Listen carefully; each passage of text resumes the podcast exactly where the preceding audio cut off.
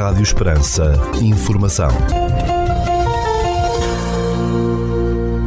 Seja bem-vindo ao primeiro bloco informativo do dia nos 97.5 FM. Estas suas notícias marcam a atualidade nesta terça-feira, dia 30 de maio de 2023. Notícias de âmbito local. No dia 14 de junho, quarta-feira, às 11 horas e 30 minutos, no pavilhão multiusos em Vera Cruz, no Conselho de Portel, haverá um ateliê de meditação, relaxamento e yoga, sendo que as inscrições decorrem junto das as professoras. De 13 a 15 de julho, com entrada gratuita, em Portel decorrerá o Festival Portel Mais Jovem 2023. O município de Portel está a anunciar o cartaz na sua página de Facebook. Assim sendo, Supa Squad é um dos artistas a abrir a edição do Portel Mais Jovem deste ano. Raízes cabo-verdianas fazem desta ligação um projeto ambicioso na arena da música internacional. A sua música caracteriza-se pela fusão do reggae, do dancehall, do baton e do afrobeat ainda no dia 13 de julho.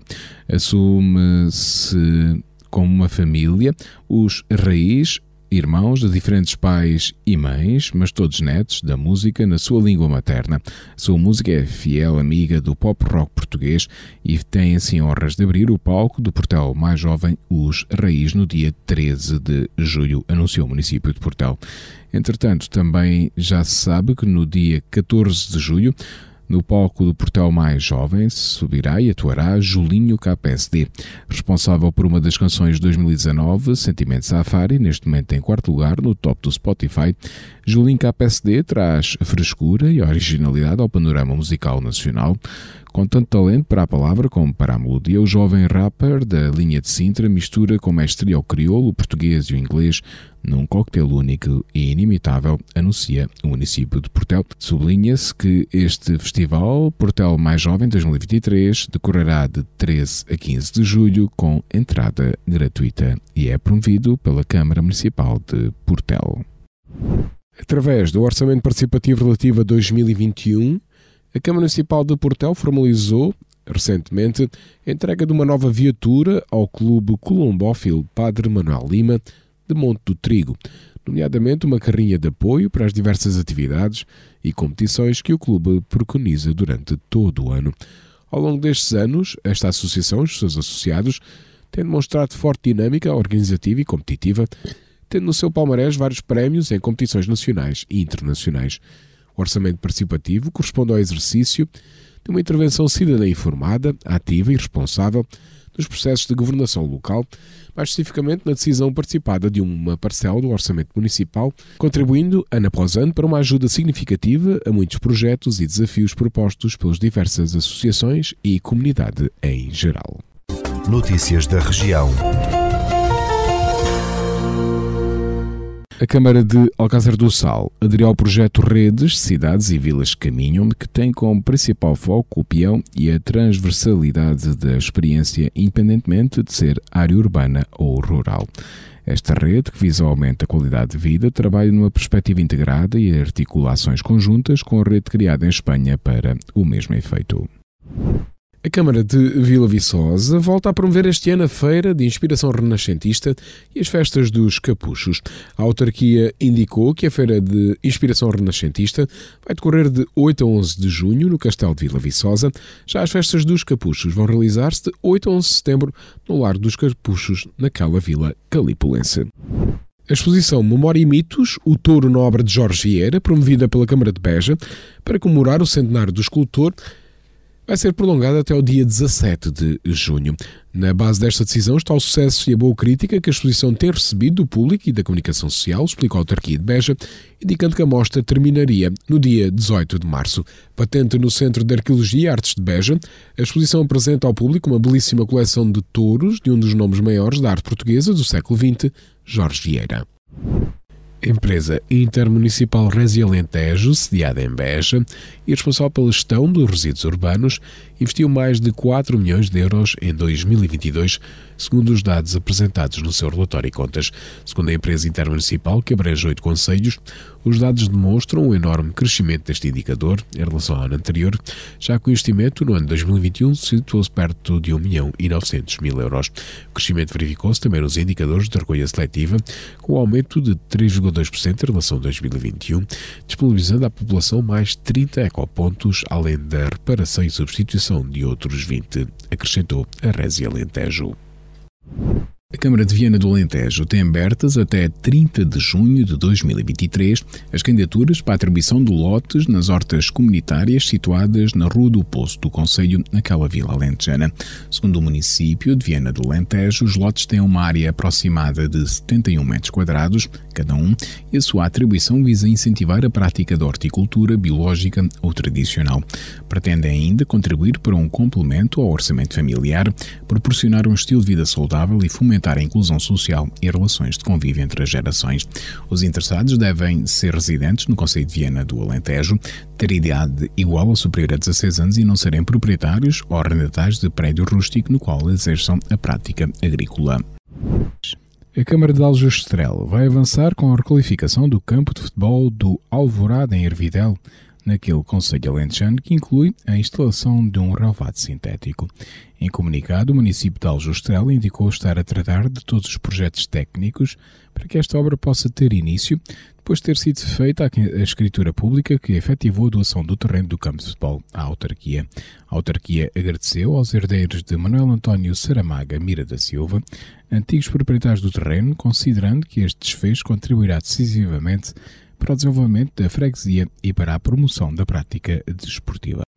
A exposição Mais Alta, a Água, o Guadiana e a Nova Tradução da Terra, do fotógrafo António Cunha, é apresentada no Museu Etnográfico Estremelho Gonçalves Santana, em Olivença, Espanha. A mostra, indicou a empresa de desenvolvimento e infraestruturas do Alqueva e Dia, é a primeira que resulta de uma parceria entre o Museu da Luz, em Mourão, e o Museu Etnográfico Extremenho Gonçalves Santana. Segundo a EDIA, proprietária do Museu da Luz, a parceria entre os museus pretende evidenciar a cultura das duas margens do Guadiana, através do intercâmbio do trabalho de artistas plásticos de ambos os lados. A exposição, que fica patente até 25 de junho, resulta do trabalho de recolha de imagens protagonizado por António Cunha durante praticamente três anos, antes da vasta área geográfica ser submersa pelo Grande Lago de Alqueva. A Câmara de Vendas Novas vai apoiar este ano as 40 associações das áreas social, desportiva e cultural do Conselho, com um total de mais de 200 mil euros. Segundo o município, os contratos-programa que prevêem estes apoios foram celebrados entre autarquias e associações recentemente numa cerimónia realizada no Auditório Municipal de Vendas Novas. O valor atribuído adiantou o município está dividido em 127 mil euros em apoio financeiro, 53.300 euros em transportes municipais e 20 mil euros de crédito em serviços de reprografia e pequenas reparações a efetuar nas suas instalações. Está também incluído o apoio às três associações de moradores do Conselho este ano a Autarquia de Vendas Novas decidiu atribuir mais 1.250 euros às quatro instituições que desenvolvem atividades com utentes com incapacidade ou deficiência. Ficamos agora com a atualização da informação a partir da sala de situação do Comando Territorial de Évora da Guarda Nacional Republicana. Bom dia, senhores ouvintes. Fala-vos o Sargento-Chefe Manuel Seabra, da Sala de Situação do Comando Territorial de Évora da Guarda Nacional Republicana, para vos informar acerca da atividade operacional desenvolvida no dia 29 de maio de 2023. Na área de responsabilidade deste comando ocorreram dois acidentes de viação, sendo uma colisão e um despiste, dos quais resultaram um ferido leve e danos materiais. Registámos um acidente de trabalho na localidade de Montemoro Novo, do qual resultou um ferido grave. No âmbito da criminalidade, foram registradas nove ocorrências, sendo sete crimes contra o património, um crime contra as pessoas e um crime contra a vida em sociedade. Foi ainda efetuada uma detenção em flagrante delito pelo crime de condução em estado de embriaguez. No âmbito contra a ordem nacional, registámos 28 infrações relativas à legislação rodoviária. Mantemos as operações Escola Segura 2022-2023, Resina 2023, Floresta Segura 2023, Pica-Pau Exames Nacionais 2023 e Operação Poço Protegido a decorrer. O Comando Territorial de Évora da Guarda Nacional Republicana deixa um alerta. Nos dias de risco de incêndio muito elevado e máximo, é proibido utilizar o fogo para confecção de alimentos em todo o espaço rural, salvo se usados fora de zonas críticas e nos locais devidamente autorizados para o efeito, seja prudente. Por hoje é tudo. A sala de situação do Comando Territorial de Évora estante efetivo desta unidade deseja a todos os nossos ouvintes o resto de um bom dia. Ficamos agora com a efeméride do dia.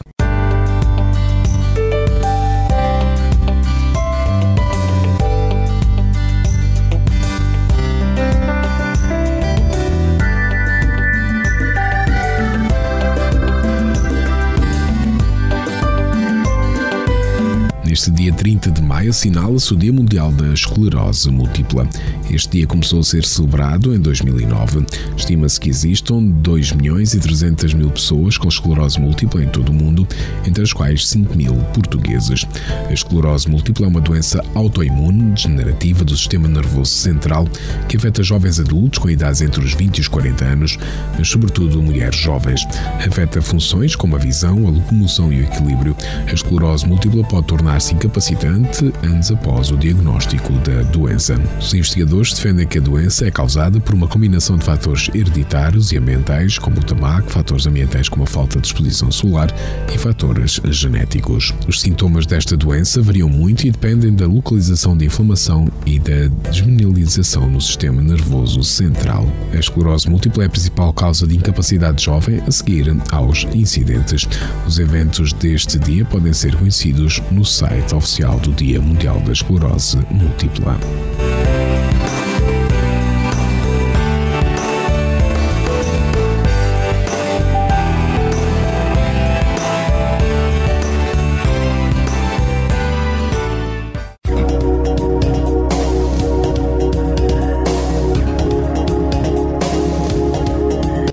Instituto Português do Mar e da Atmosfera, para esta terça-feira, dia 30 de maio, no Conselho de Portel, temos céu pouco nublado, com 26 graus de temperatura máxima, 11 mínima e vento só para moderado de oeste.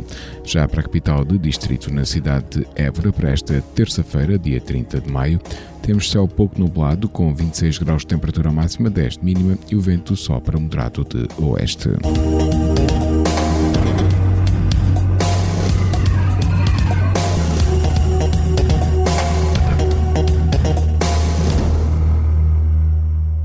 Este bloco informativo fica por aqui. Informação volta à antena dos 97.5 FM às 17 horas. Boa tarde. Rádio Esperança. Informação.